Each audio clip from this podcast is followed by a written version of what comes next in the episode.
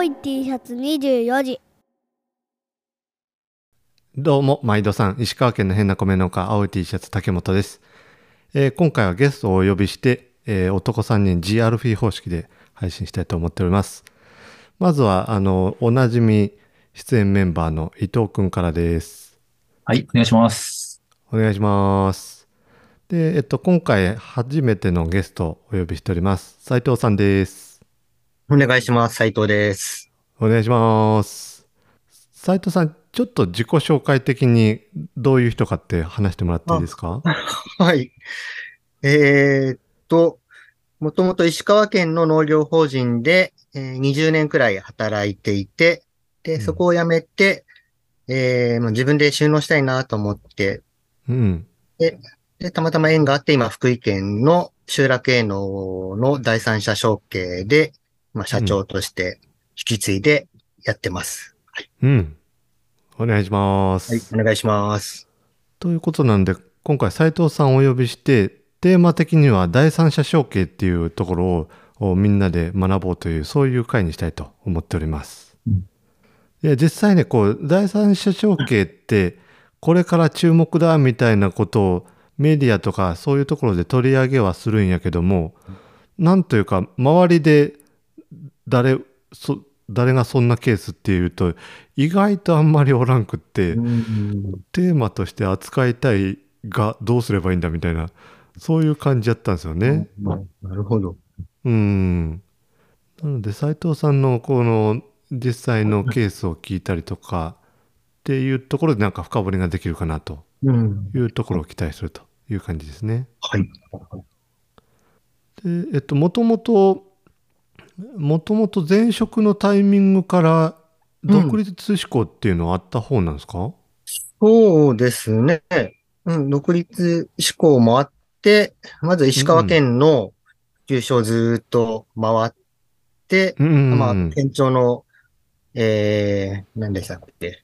うんうんうんうん。うん。あの そー、稲戸とか。ああ、そうそう、稲戸、そう稲戸にも行っうんたりして、そう、行ったけど、法人の、うんその就の就職口はいっぱいあるんだけど、なかなかそういう独立収納っていうのは、まあ、なかなか、公家塾行ったりとかして、やるっていう形しかなくて、石川県の場合というか。う、ん全国のその農業人フェアにも行ったりもしたけど、うんなかなか、そうですね、そういう、結局就職、法人に就職するような形でしかなくて、うんそうですね。で、まあ、農業を独立はしたいけど、もう家族もいるし、うんうんで資金もそんなにないし、うんなかなかだから、そうなると、そういう第三者承継みたいな形で、後継者いないところうんを引き継いでやれるとこないかなっていうのを絞って探してはいたんで、なおさら、うんまあそういうところはななかなかないなっていうのは、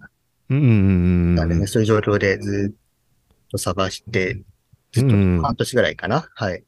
うんうんたらたまたま、その、石川県の普及センターの知り合いの普及員さんと雑談してたら、うんうん。その人が福井県の今の、まあ私のいたグリーンファームの前社長と知り合いで、うんで、その、まあそこが後継者を探してるんだけど見に行かないかって、たまたまうん言われて、それが縁で一回見に行ったりして、それから力始まりましたね。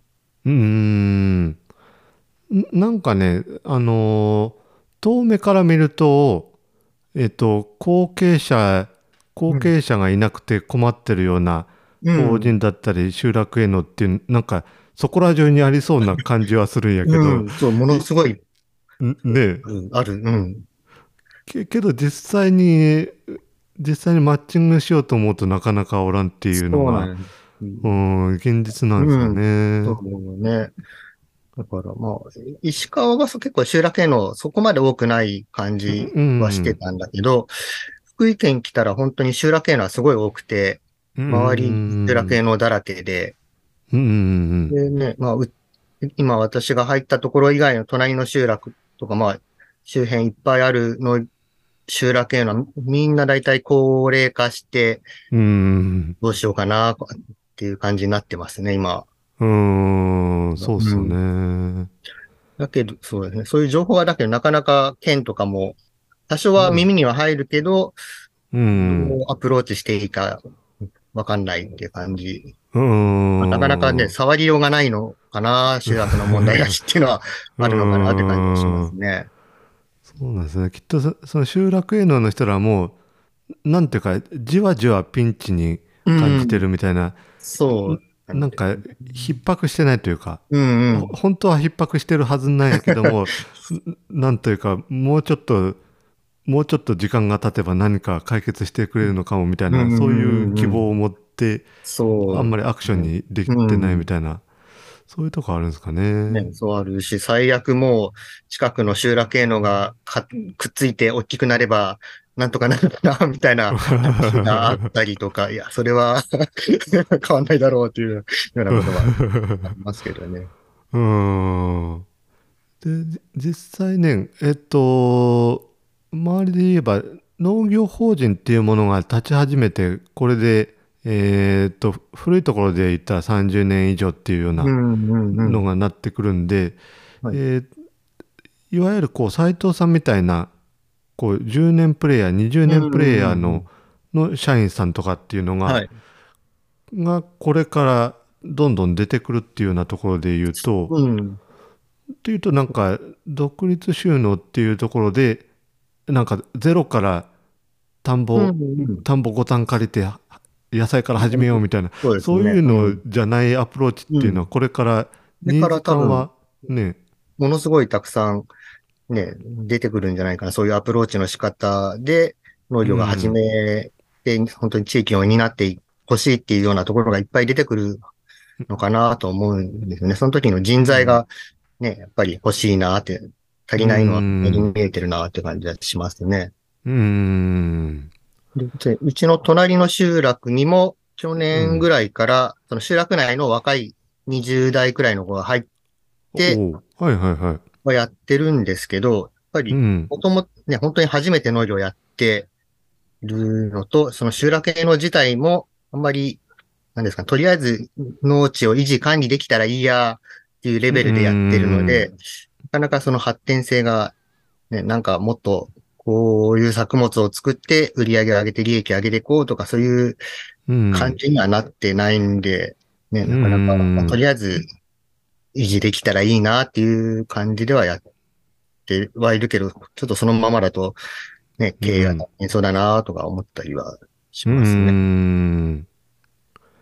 そしたら。実際に第三者承継受けるっていうところで言ったら、えっともう収納するタイミングからそういう話し合いは前代表の人としたってしてたって感じですかね。そうですね。もうもともともう本当に後継者として引き継いで経営権を渡し、渡すからやってほしいっていう形うんうんでの話だったんで、もともと、はい。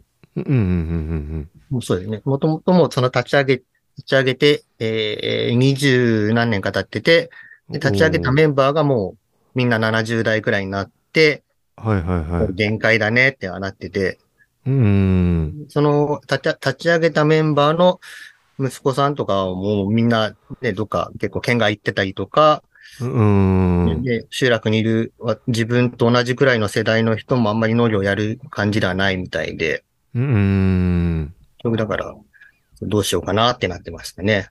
うーん。で、と、実際、こう、承継するにあたってで、うんで、前代表って今どんな関わり方をしてます？前代表は今会長として。一緒にやってますね。一緒。うんまあ、まだうん他でも働いているので、週3くらい忙しかったら手伝ってくれたりとかするような形。うんあとは、まあ、基本的な会計とか私が全部つけてるのを最終的にチェックしてくれたりとかはして、うんうんはい。そういう事務関係の仕事をしてくれてる感じですね。うーん。えっと、僕ら親子、親元収納の、こう、親子間の承継っていう感じだと、親子でバチバチみたいなの結構あるんですけど、ですよね。斉藤さんとかはそういうのってあったりします？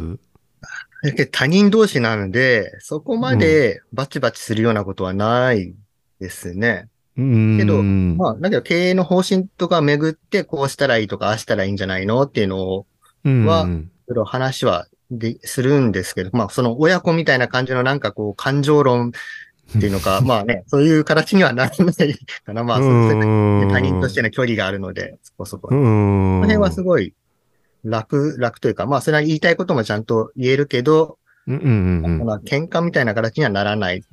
うん。なんか、ちょうどいい感じであり、あり、あるかなって感じがしますね。うん。羨ましい。ね、まあ、だから前の法人でもやっぱりその親子のね、一緒にうん大変だなっていうのはすごいね、見てて感じたので、うん。なるほどね。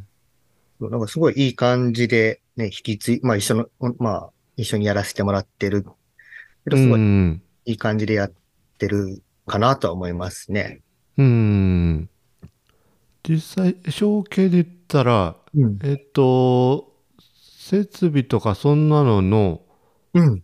えっと、第三者になるとどうなるん？け所有権移転で、あ特にもう会社、法人の持ち物なので、何も関係ないんです。もう会社としての財産なので、うん、そっかそっただか。、はい、ただ経営、あ経営する経営者の頭が変わっただけみたいな感じですかうね。ん。そっか、それは個人とはだいぶ違って、そうだ。スムーズな話法人の、ですよね。法人としての財産、全部財産なので、その辺がうんすごく楽ですね。そういうなんか変なしがらみがないというか。うん。個人農家だとどうしてもね、その財産の問題とかが、はいはいねはい。出てくることも結構あったり、で、畜産の継承の話とか聞いてた、証券の話。うんそうですよね。から、そう。もう、うん。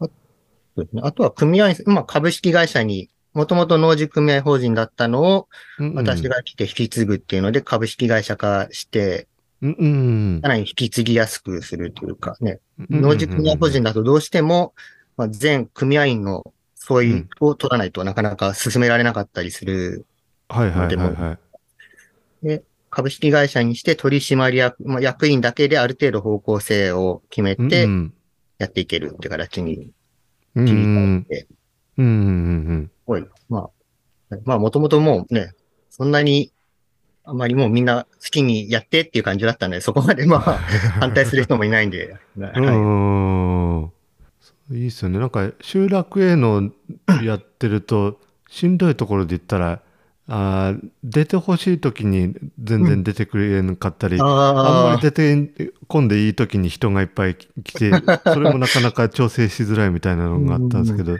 それもそれが、そうもう、だから逆に高齢化するともうね、もういつもそんなに必要な時もなかなか集まりにくくなってきてたっていうのがあって、で私がうん私とまあ妻が普段来て大体ある程度仕事進めてて、本当に足りない時だけ集落の人を声かけたら手伝ってくれるというような形になってるので、うんそんそんなに集落の人にも無理がかからなくなったかなという感じは。うんしますうんますますなんかいいいいケースっていう話ですよね。うん。でもなんか全国見るとそういうその一歩手前のようなところはいっぱいあって、えー人が全然集まらんくって後継者もおらんで、えー75歳の人が73歳の人に引き継いでみたいな、そういうところがいっぱいっていうことだったら、そうです。これこれらが斉藤さんみたいなケースになるためにはどうしたらいいんですかね？ねえ。ああ実はまあ、マッチングが、ね、その情報がなんかあんまり出てこないのはあるのかなっていうのを、うん。ねね、そういうマッチング、まあ、県が、県なのか、市なのか、国なのか、ね、また違う組織なのか、そういうマッチング、情報の、ね、マッチングがうまくできるのがまず一つかなと思うのと、うん。はやっぱり農村のその集落営農って本当にいろんな人が集まってるので、うん。なかなかまとまりにくいかなと思うんですよね。うん。個性が、な農家のお父さんたち濃い濃いので。うん はいでう、うちの場合は本当にもう今までそう、かなり本当に待って、もう、もう無理かな、このままやっていくのは無理かなっていう感じにまで持っていって、うん。もう、で、ここで、ここで後継者入れたらもうみんな、ね、喜んで迎えてくれるだろうっていうタイミングで私を呼んで、たまたま本当に、まあ、それが、その時期が、うん。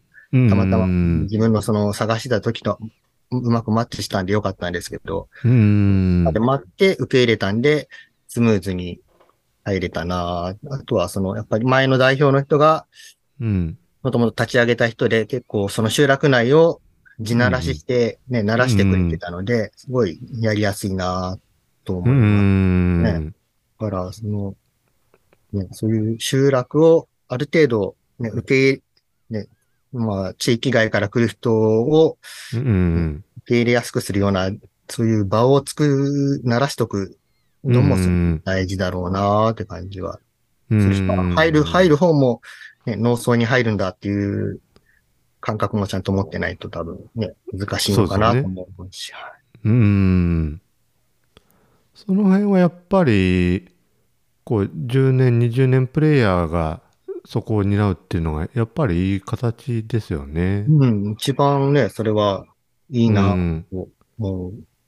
うんまあ、ね、だから法人、法人も抜けたら抜けたり困 困るのかななんて思ったりうん。あるけど、そうだけどね、独立志向な人は本当に、そういう集落への、そういう第三者承継が一番うん。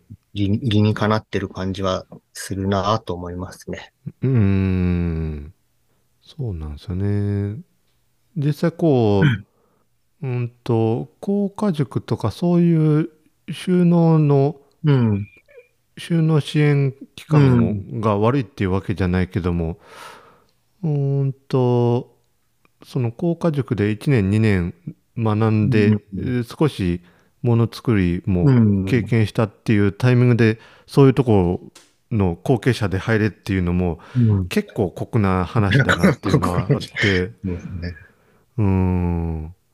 そうなんですね。まああとはそう、そういう人が、ね、週、まあそういう本当に10年、20年プレイヤーの人が、ね、来てくれたら本当にいいですけど、いないとき、いない、なかなかね、うん。そう集落でもなかなかそ育てられなそうだなっていう感じはしうする。ん。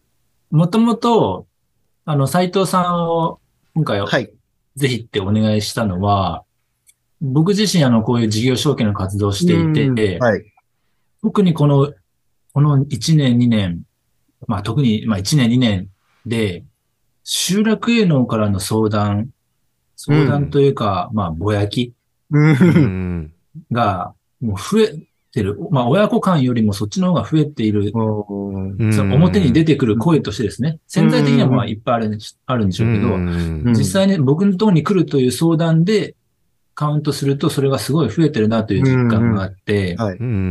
で、まあ、うちの富山、僕も富山富山なんで、集落への法人数に、日本一位のはずなんで、うん。もうそこたら中集落へのなんですけど、うんやっぱ、その、同じ集落、同じ町を見渡しても、まあ、いい話はないなという、まあ、事態は深刻。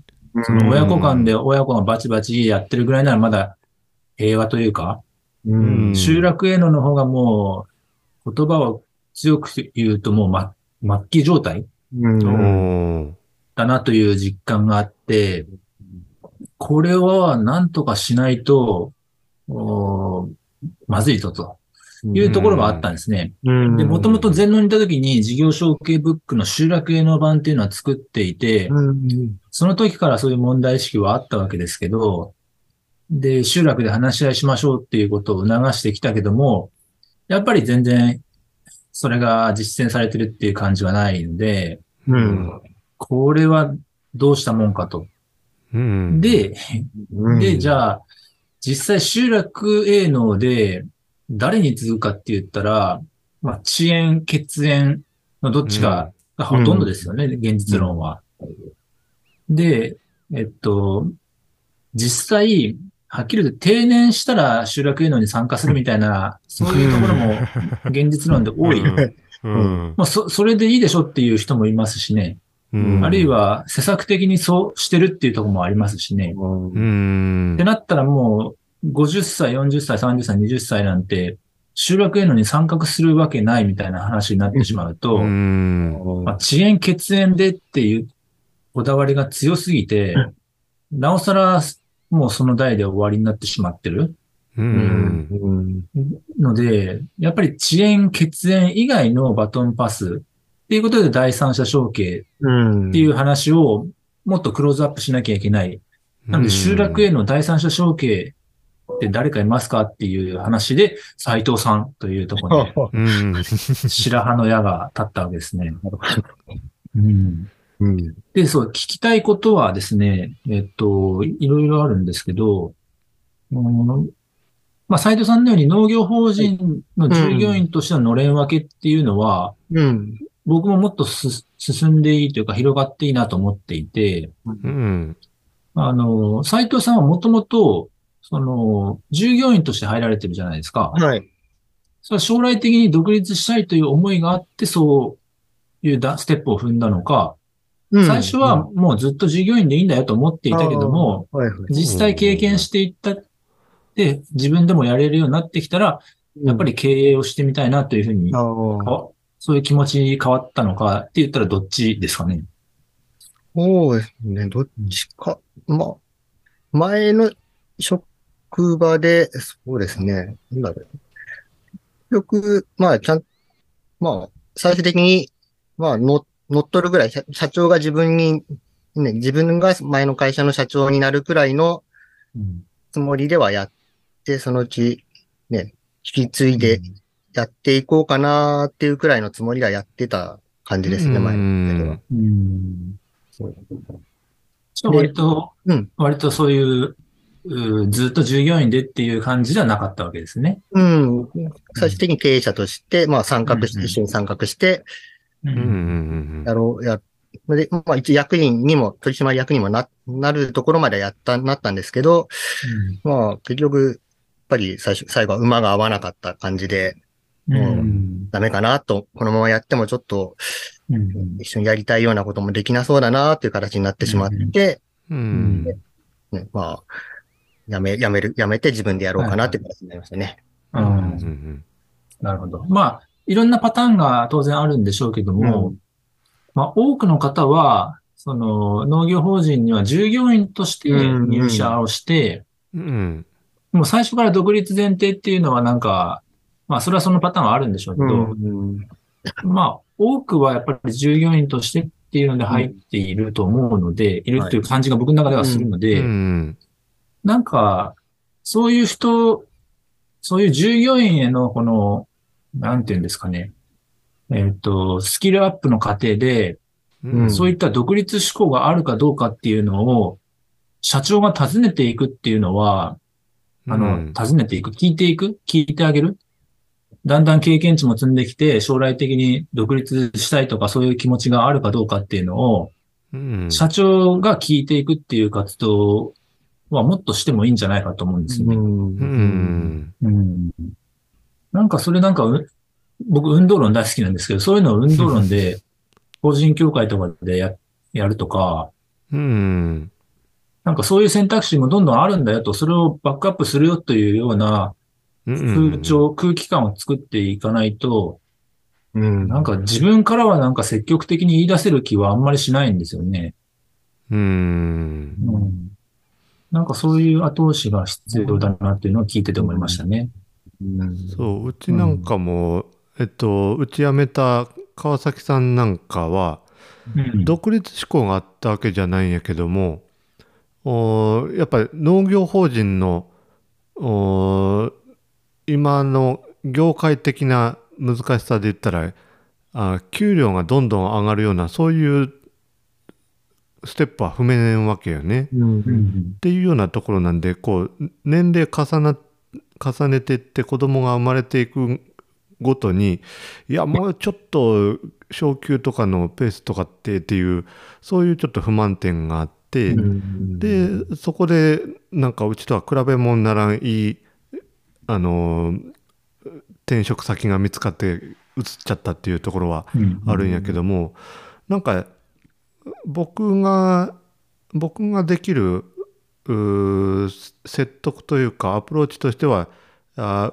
僕の後継者っていうことはないけども、おーこううん。川崎さんだって12年ぐらいかな、うん。やったっていう感じなんでなんかもう自分で一から段取りしてできるっていうようなところねんし、うん。えーなんか経営者になるってすんごい大きなハードルに思っとるかもしれんけど実はもう素質あるんやよみたいなことは、うん。あーもうちょっと伝えなかったなみたいなとこは思うとるところにてね。うん。なんかそれにちょっと関連すると、うんと僕自身も今、実家を継いで田んぼをしてますけど、うん。うん面積で言ったら4丁しかないんですよね。うん。うん。で、まあ種を作ってるんで、うん。そんな大きな面積できないっていうのはあるにしても、うんまあけど、普通の農家で言ったら10丁ないぐらいだと思うんですね。うん規模的には。うんで、はっきり言ってそれをどんどん拡大したいと思っても、現実的にはすごい難しくて、うんっていう中で、その、近隣の集落へので、えっと、15丁で後継者いないとか、40丁でいないとかっていうのがもういくつもあるわけですよね。うん逆に言えば、そこにスポッと僕がハマって、先住雇用みたいな感じで、例えば一人でこの、これぐらいの面積やれたら、これぐらいの収支が計算できるなとか、うんうんそういうなんかこう、マッチングというか、うん。がうまくはまったら、その人にとって、まあ両者にとってハッピーになるんだろうなと思うんですよね。うんうんうん、だからそういうのはなんか仕組み化できる、できるんじゃないかと思うんですよね。うんうんうんね、やっぱり自分農業法人で働いてて、まあ、さっきの川崎さんみたいな形で、やっぱり先が、どこ、ね、この先そんなに給料上がるかな、どうなんだろうなっていうところも、うんねうん。そうあるし、あったの、ね。あったので、うん。その辺がやっぱりね、うん。そう。難しいなというか、うん。だからこそ、ね、自分で経営してちょっと自分で稼いでみるっていうのも一つの手だよっていうのはね、面白いですね。うん。ね自分もそういう形で今やってるので、うん。実際経営者になってみてどうですか？こうお思ってたよりもしんどいっていう感じなのかいや思ってた以上になんか自分のできたいやりたいことができてるみたいなそういう実感っていうので言うとどんな感覚です？うん、まあ思ったことができてると思ってますね。やりたいこと、まあもともと米と麦と大豆しかやってなかった集落営農なんですけど、そそれだけだと、まあ、ねそんな給料も上が 上がんないなって感じだったので、うんじゃあ何しようかなと思って、まあ、ね今までやってた加工品作ったりとか、あとは野菜で玉ねぎ作ったりとか、とうん。力レンコンも作ったりとか、まあいろいろなんか、ね、やって、どうやったら自分の給料上げられるかなっていうのと面白いことできるかなっていうので、ね、うん。やってる。やって、まあ多少失敗しても、まあそのリスクでカバーできる範囲内だったら失敗しても、ね、やっても、うんやってチャレンジしてダメだったらまた考えてっていうのをやって、だんだん、まあ収益が上がってきてるんで面白いなと思ってやってますね、今。う。うん。んなんか、それが僕からすればすごい羨ましくて、やっぱり、ある程度、その集落へので面積があったり、設備が揃ってる中で、こう、居抜きの第三者証券みたいな感じでやれたら、すごい、その、可能性として選択肢がいくつもも持てるんだろうなと思うんですよね。うん。そう。うん。それが今の僕にはできないというか、限られた資産の中でう、ん。限られた農地の中で、うん。で、ひ人も家族しかいないしうん。とか、そのすごい幅が狭いというか選択肢が少ないっていうのが、ううん。んなんかすごい苦しみ、苦しい段階ですね。ううん。んなんかこの後継者がいない集落営農と、うん。えっと、農さっきの農業法人の従業員とか、あるいは新規就農者の人とかうん。っていうのは、うんと、そのマッチングがなかなかうまくいってないわけですけど、うん逆になんでいかないんですかね？考え方としては非常にシンプルじゃないですか。そんなスペシャルな特別な何かウルトラ C みたいなことではないと思うんですけど、うん。な、なぜそのマッチングが、でみんなその居抜きの第三者承継がいいなと、いいよねっていうことをも思ってる中で、なぜそのマッチングが進んでこないのかうん。うんうんという問いだとしたらなんでだと思いますか？うん集落営農、営農がまだ、まだ頑張れるって思ってるあるんじゃないかな。どこまでね、まあ本当にどこまで頑張るのかよくわかんないけど、とりあえずはまだやれるとかって思ってるのかなっていうのはある。うん。けど、外野はそう思ってないですよね。そう。その、まあ、それを客観的に見てる農協とか普及員とか、うんうん。うん行政市役所とかはそうは思ってないですよね、うんきっと。うん。うん。だから、いや、マッチングしようと思えばできると僕は思うんですよ。うんう。ん。当事当事者たちがそう思ってるとしてもですよ。じゃあ80歳までやるんかとかうん。っていう話にだんだんなっていって、いやいや、さすがにそれはもう危ないしやめときましょうよって僕やったら言いますけど、で、その代わりこの、こんな若い人おるからこういう人にバトンパスしたらどうですかとかっていう提案を僕だったらするんですけど、うん。なぜそれが仕組み化できないかっていうところが問題かなと思うんですね。う。うんん。そうね。そんな難しくないですよね。うん、本当はね、難い。しくはないんだけど、うんね、なかなか県職のね、人とかも、そういうと、集落のところに踏み込む、踏み込めないのかなというか、ね、なかなか、どこまで手出していいのかなというか、ね。あんまりまあ、面倒なんかあの、血縁だったらそれは親子の問題でしょって話で、うんうん遅延だったらそれは集落の問題でしょって話で、うん。それで終わってしまうっていうところはありますよね、確かに。うんううんん。うん。けど本当はそこに踏み込んでいくべきですよね。う。うん。うんん。そう。本当は、そうですよ。うん。踏み込める人がおらんねやね。結局は、うんうんあのー行政もおいろんな施策を立てるし、うん農協もいろいろスローガンを立てるけども、う。うん言うは言ってるけど、誰もそこを踏み込めないみたいな。っていうところはあって、うん。うんあと実際に僕のところに相談来るところで、うん。途中でフェードアウトしていくのがほとんどなんですけど、集落への方は。うん。なぜかというと、集落の親世代での合意ケースが取れない。おうその、全員が前向きに、よし、まあ、誰か若い人にバトンパスする、そういう方向に向けてやっていこうっていう感じには、やっぱならなくて、う。うんん。その役、役員というか、組合長とか、うん。会計とか、うんそういう仕切ってる人がそういう思いを持ってるけど、うん。お他の組合はそ、そこまでせんでいいよねっていううんのがあっ、て、その合意形成取れない。ゆえになかなか取り組みが、うんあの、全体の取り組みとして進まない。それで終わっていくっていうのがほとんどですね。うん。だからやっぱり自分たちの代でもう終わりでいいよっていう、まあ諦めてる人が結構多いっていうのも課題としてありますよね。う。うんそういうので言ったら、えっと、こう、バンバン米農家とかで集約してる人っていうのが、うんなんちゅうか、待っとったらバンバン話が来てるのか、うんなこねこねとコミュニケーションをとって、えーうん。説得して集めてるのかみたいなとこはちょっと気になるとこだったりするね。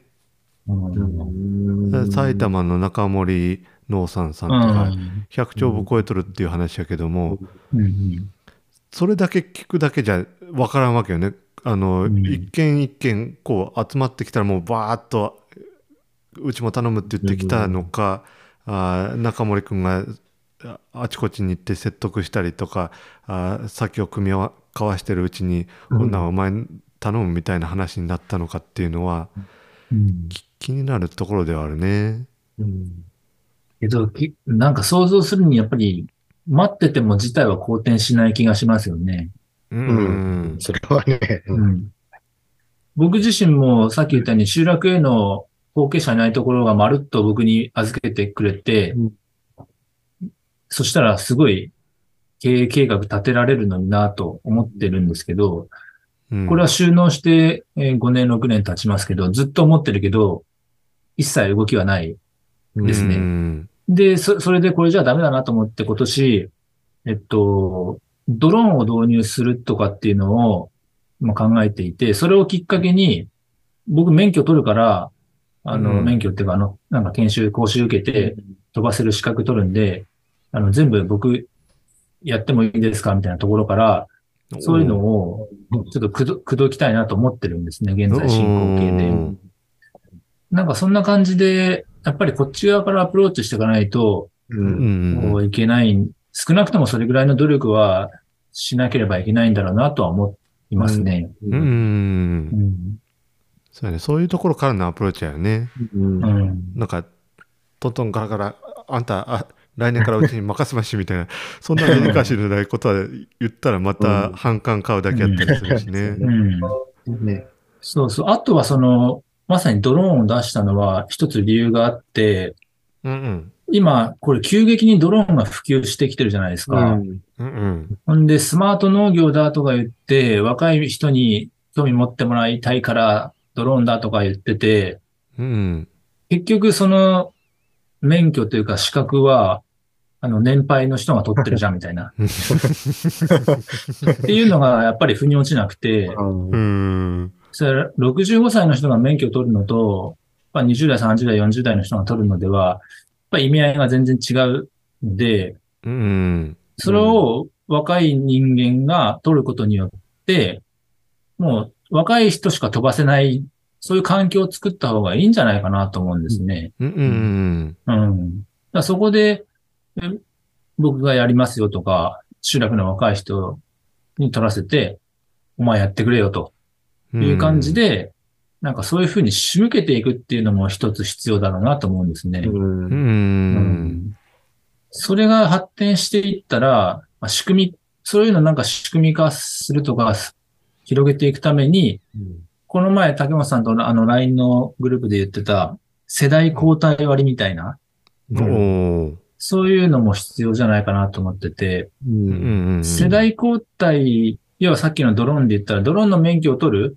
で、高齢の携帯とかのところで若い人が取るとかっていうのを、世代交代割で何パーセントオフとか、うん。あるいはゆ優遇するとか、そういうのがあってもいいんじゃないかなと思うんですね。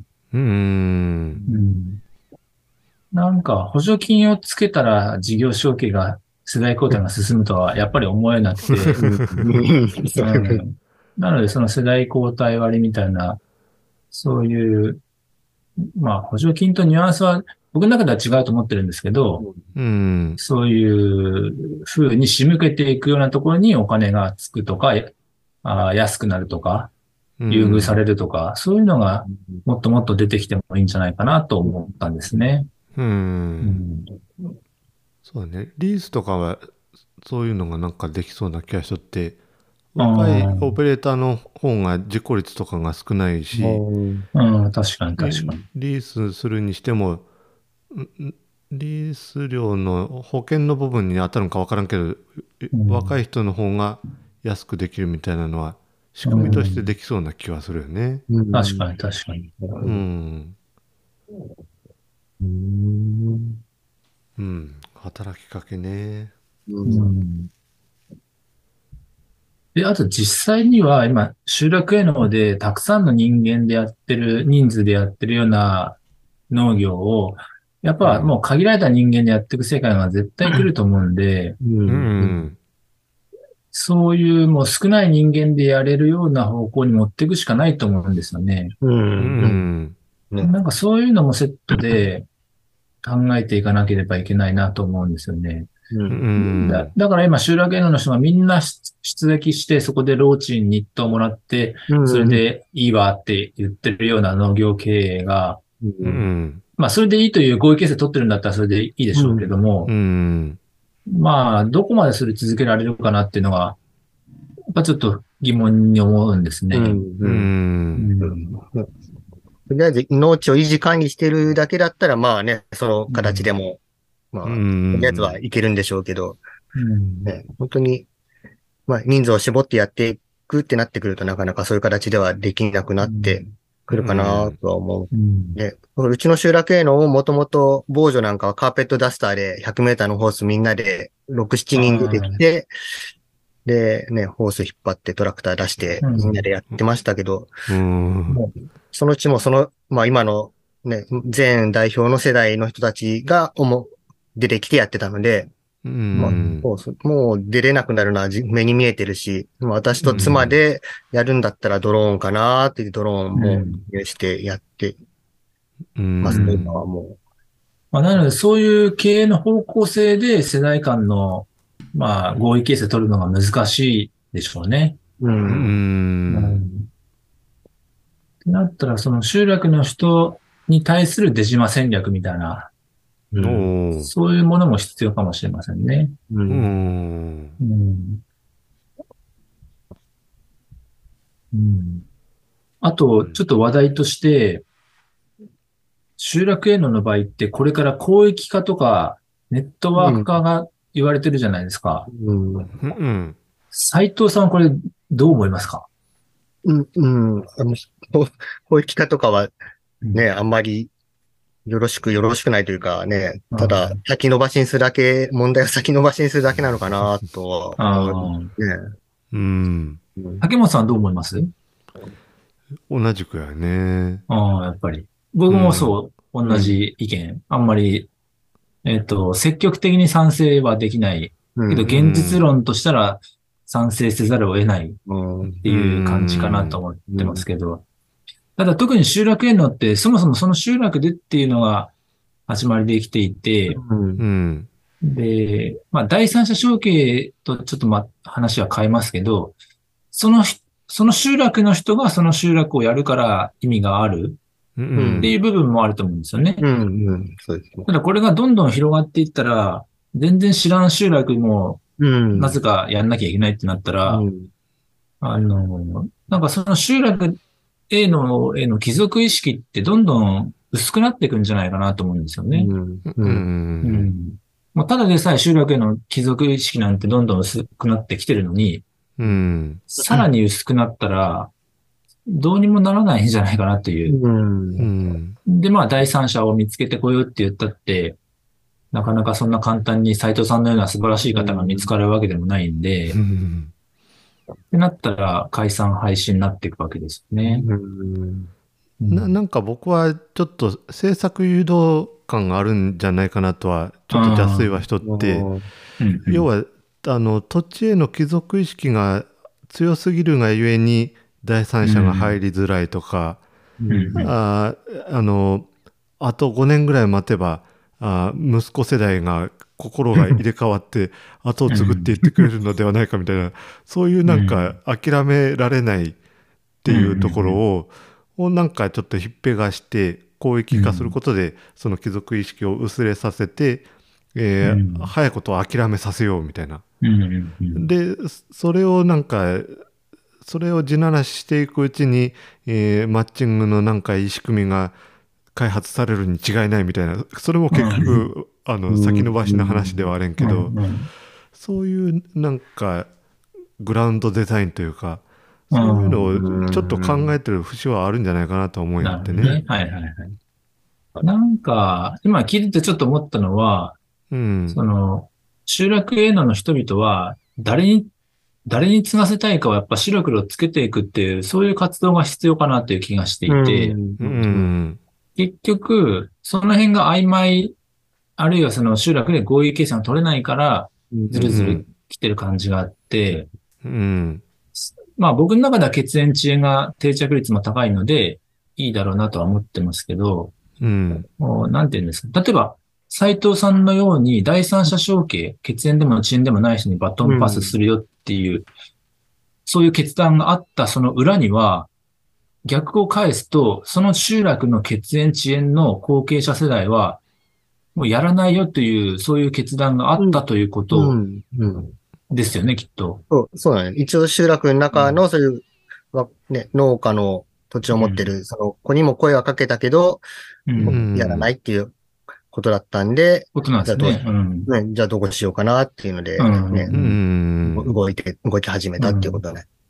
だからある意味そういうふうに、その集落、血縁遅延の人たちが、継ぐ継がないっていうことを決めていくことが、結果的に、それ、遅延、血縁以外の第三者へのバトンパスを進めていくっていう、うん。まあ、最後の背中を押すきっかけになるんじゃないかなと思うんで、うん。そう結局は遅延血縁でつくかどうかみんな決めてこうよ、後継者世代よ、とうん。いうような形になっていくのかなと思いましたね。うん。そうですね。うちの場合は、だからその前社長、前代表が、うん一応私が来るときに、その集落内にアンケートを取って、でうんもう今後継者いますかとか、今後うん出撃できますかとか、そういうのをいろいろいくつかアンケート取って、もう現実を直視してもらって、そしたらうんもう外から呼ばないとダメだよねっていう話に持って、そういう形で持っていって、私が入り、入ってきたっていうか、うん入りやすくしてくれたっていう形は取ってくれましたね。うんうん。だからそういうのがなんかこう、スステップというか流れがもうちょっとクリアになったらいいんでしょうね。うん、ううん。ん。特に集落への第三者証券については、まず集落の後継者世代に意思表示、意思確認しましょうとかう、んでそれがもう全員継がないとか、まあ、継ぎたい気持ちはあるけど現実的に無理だとかっていうことだったら、じゃあ地域の外から人をも呼んでくるためにどういうことをしましょうとか、うんうん。そういうなんかフローが見えたらいいんでしょうね。ああ、確かにね。そう、ない、そうだよね。もう後継者がいない、いないというかね、みんな高齢化してるけど、どうしたらいいのかよくわかんないっていうのもあるのかなってね、そう。今の見えるようになって、どうステップ踏んでやってたらいいか、ちょっとわかるようになると動きやすくはなるのかなって感じは、ねしますうね。んうんなんか、あとはやっぱり、嘘でもいいんで定年作ってほしいですよね。うんやっぱり定年収納を是としてしまってうんる時点で、うん。もうみんなそう、それで何とかするしかないよねって思ってしまってるところがあると思うんですよね。うんうん。うん、もう65で定年、普通に考えたら世の中定年なんだから集落のも定年でいいんじゃないかと僕は思いますけど。うん、これ毎回、もうすべての人に漏れなく聞いてるんですけどはい、斉藤さんは次誰に渡したいんですか、あ、次ですか。はい。まあ、自分の息子がやりたいって言えばやってもいいし、別に息子やりたくないんならまた次第三者承継しようかなと。ううんん。奥さんは何か思い、息子にやらせたいとか、ああんまりそれはないかな。うん息子はあんま向いてないんじゃないっていう感じで言ってるんで。あそうなんですね。うんんなるほど。その辺はやっぱりうん。僕僕からしたらすごいあっさりしてるなっていうああ、感じまあなんですね。やはああそそうだね。土地に縛られてないからかな。まあね、うん自分の土地うんで借りて、まあ、やってるだけの話なのりで、うん。うん。そうその辺は、まあ、ね、ただ経営者が変わるだけのことなので、うんうんまあ、次やりたい人が、まあ、出てくるような経営をしたいなと思ってるんですけど、うんうん。なるほど。この辺がなんか僕はすごい、実は深掘りできそうだなと思ってるんですけど、おおおなんて言うんですかね。うーんと、えどう、どう言えばいいんかななんか、いや、ちょっとうまく表現できないからちょっと時間ください。うん。なんか、そんな、そんなというか、いや、斉藤さんがおっしゃるような、なんか軽いものでもないと思うんですよね。いや、なんていうか、うんいや、斉藤さんは軽いと、軽いというか、そういう、いや、か、ごめんなさい、軽いのかわかりませんけど、あの、僕からしたら軽い感じがして、いや、それなんかあの、否否定的な意味じゃないですよ。じゃなくて、えーっと、その集落の人が、こうずっと農地を守っ、守っとか、まあ農業やってきて、うん。で、ある意味斉藤さんご自身というよりは、その集落の人からの期待値があるんじゃないかとは思うんですね。うんううんん。うん。そ、それが、その集落の人からの期待値を背負うと、誰に託すのかっていうのが、なんか、こだわりが出てくるんじゃないかなっていう気がちょっとしたんですよ。まあ、そうですね。まあ、うん、誰でも彼でもとは思わないけど、やっうんぱりね、この集落営農で管理してる、ね、任任されてる農地をちゃんとうんね、分かって、まあ、なんですかね、管理していくというか、ちゃんとね、な、うん。まあ、大前提としてはうん。あるかな。うん。その集落、あとはね、その集落の、まあ、うん、なんですか、その集落を守っていくというか、うん。そういう意識があるような人じゃないと、うん。集落系のはついていけないかなとは思ってるので、そう、まさにそ、そこ、あ。そうだなと思ってて、なのでうん。実はちょっと、あの、なんか、こうじゃないですかって言ったら恣意的になっちゃうなと思って言わなかったんですけど、その、集落の、その、集落の、えっうん、と、孫世代、うん、うん。うん一一代飛ばした孫世代に次の世代にバトンパスするっていうのが集落営農の場合あるんかなと思ったんですね。。面白いです。ん。なんか、なんていうんですかね。えっと、第三者承継できて、その人もまた第三者承継で、で、さらにまた第三者承継でって言っていくと、うん。なんか、いろんな理念とか大事にするものが、どんどん変わっていくんではないかなっていうのがちょっと心配なところであって、うん。うーんと、なので、一旦またその第三者ではなくて遅延血縁に戻るっていうのも、うん。あり得る、あり得るんじゃないかなと思ったんですね。る。うん。んそれにそんなに第三者、第三者、第三者のバトンパスが、これこそ後継者が見つかるかどうかってすごい、うん。どんどん難しくなっていくんではないかなと思うんですよね。うん。うん。うん。だからその辺がなんか、深掘りできそうだなとちょっと思ったんですよ。うん。面白いテーマね。ででもなんか、よくあるので言ったら、えっ、と、家業をずっとる、ずっとやっとるうちが、どの代も娘ばっかり生まれて、うん。で、婿殿を迎え入れてうん、経営承継するんやけども、それが割といいっていう話やったりとか。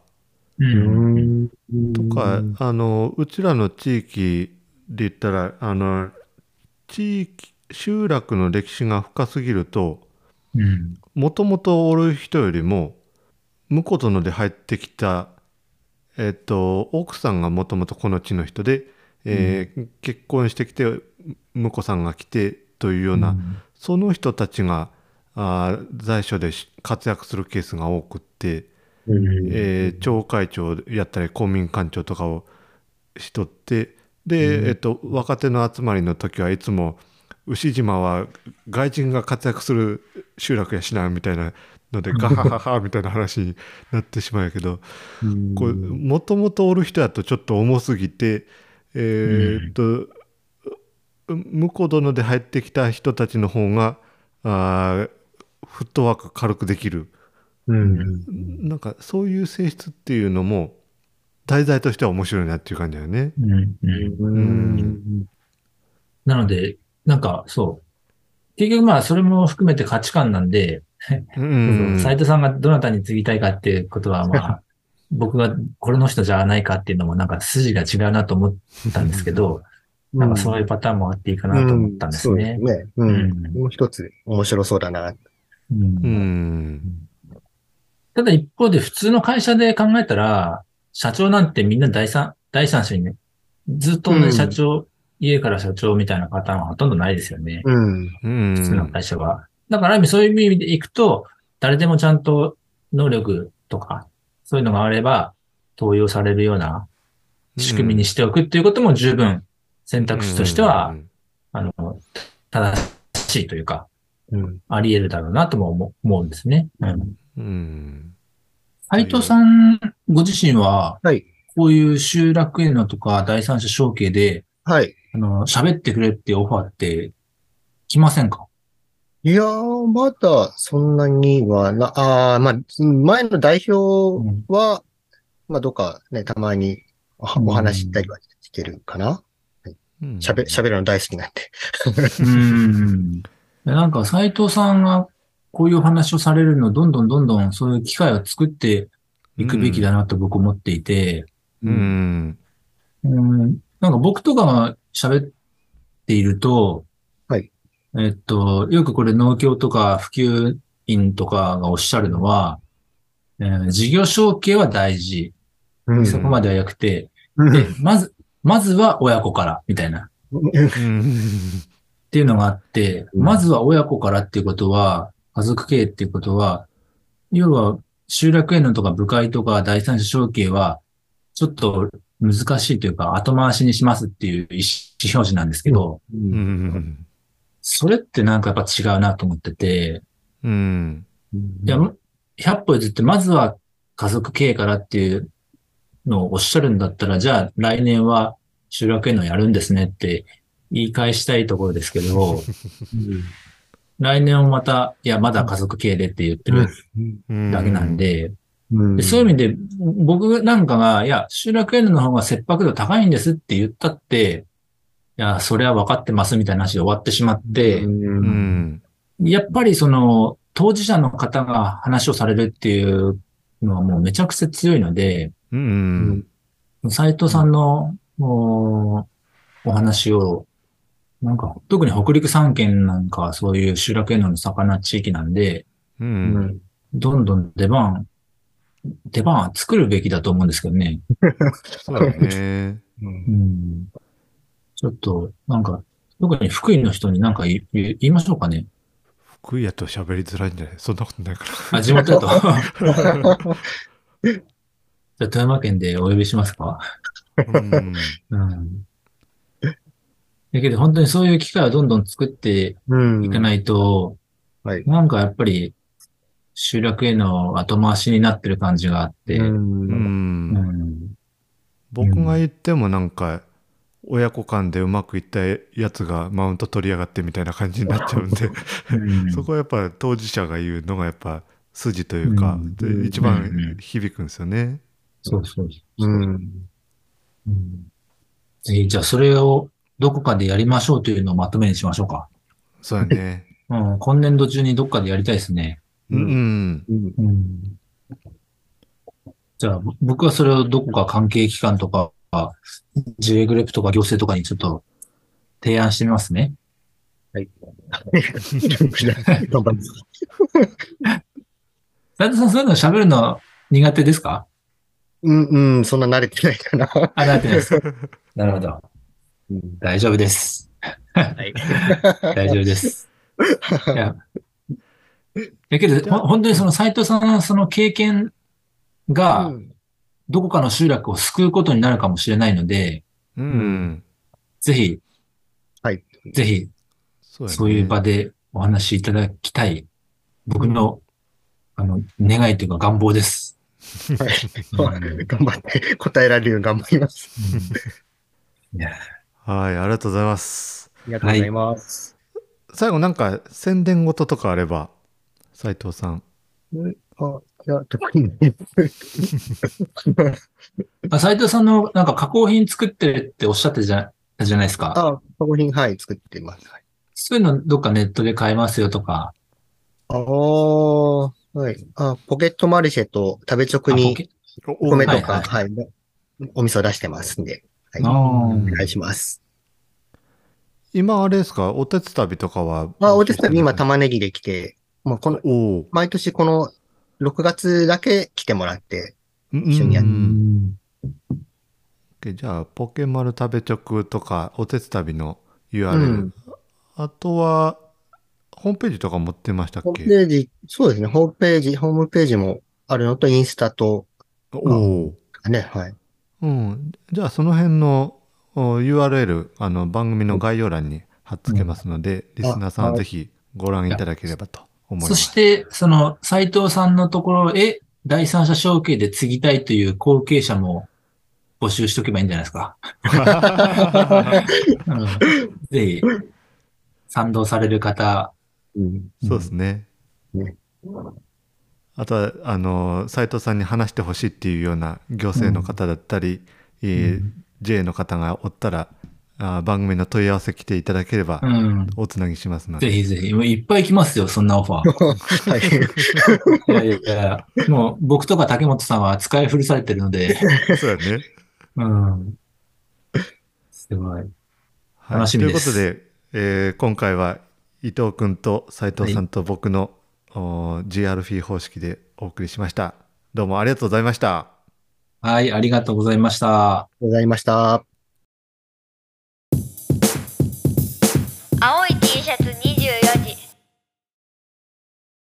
今回の配信いかがだったでしょうか？青い T シャツ24時ではお便りを募集しております。番組概要欄にリンクあります。Apple Podcast、Spotify でフォロー、高評価、レビューお願いします。Twitter ハッシュタグ、青 T24 時で感想をつぶやいてくださいね。見てます。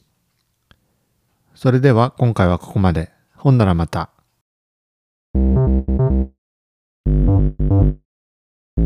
レ